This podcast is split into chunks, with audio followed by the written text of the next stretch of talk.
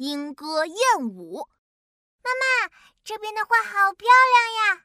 哎呀，那边的柳树也发芽了。妈妈，这棵大树上还有小鸟呢，有好多只呀，叽叽喳喳的。妈妈带着琪琪和妙妙来到公园，他俩忍不住兴奋地大喊起来：“春天果然最美，百花盛开，莺歌燕舞。”妈妈。百花盛开，我听得懂。莺歌燕舞是什么？对呀，妈妈，这里没有老鹰啊。妈妈这里说的不是老鹰，是黄莺哦。